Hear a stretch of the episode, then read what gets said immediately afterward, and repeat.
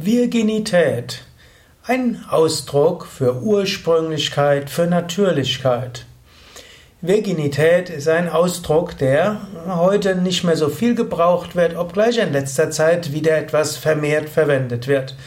Virginität kommt eigentlich von Virgo. Virgo heißt die Jungfrau. Und im Lateinischen der Genitiv ist Virginis und Virginitas ist die Jungfräulichkeit. Und im Französischen gab es den Ausdruck Virginité und so hat das Wort äh, Virginität in den, in den deutschen Sprachraum Eingang gefunden. Und natürlich eine ganze Weile stand es hauptsächlich dafür, dass Frauen sollten Jungfrau sein, also keinen Geschlechtsverkehr gehabt haben, bevor sie in die Ehe gegangen sind. Und natürlich auch die Maria, die Mutter von Jesu, die galt als besonders, oder gilt bis heute als besonders heilig, weil sie hat mehrere Kinder bekommen und soll trotzdem Jungfrau geblieben sein. Gut, das mögen die mögen Christen etwas näher erläutern, denn Jesus war ja auch nicht das einzige Kind. In den Evangelien wird von weiteren Kindern von Maria erzählt.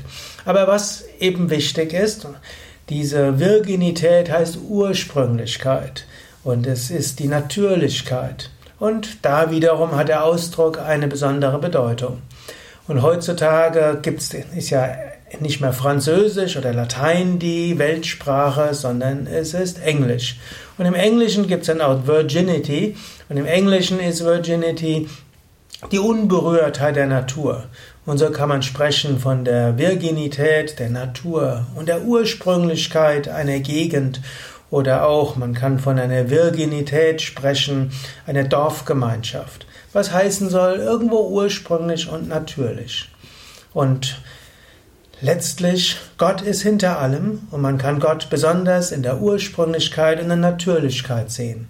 Man kann Gott auch in der Schönheit sehen und in den großen Taten der Menschheit, aber eben auch in der Virginität.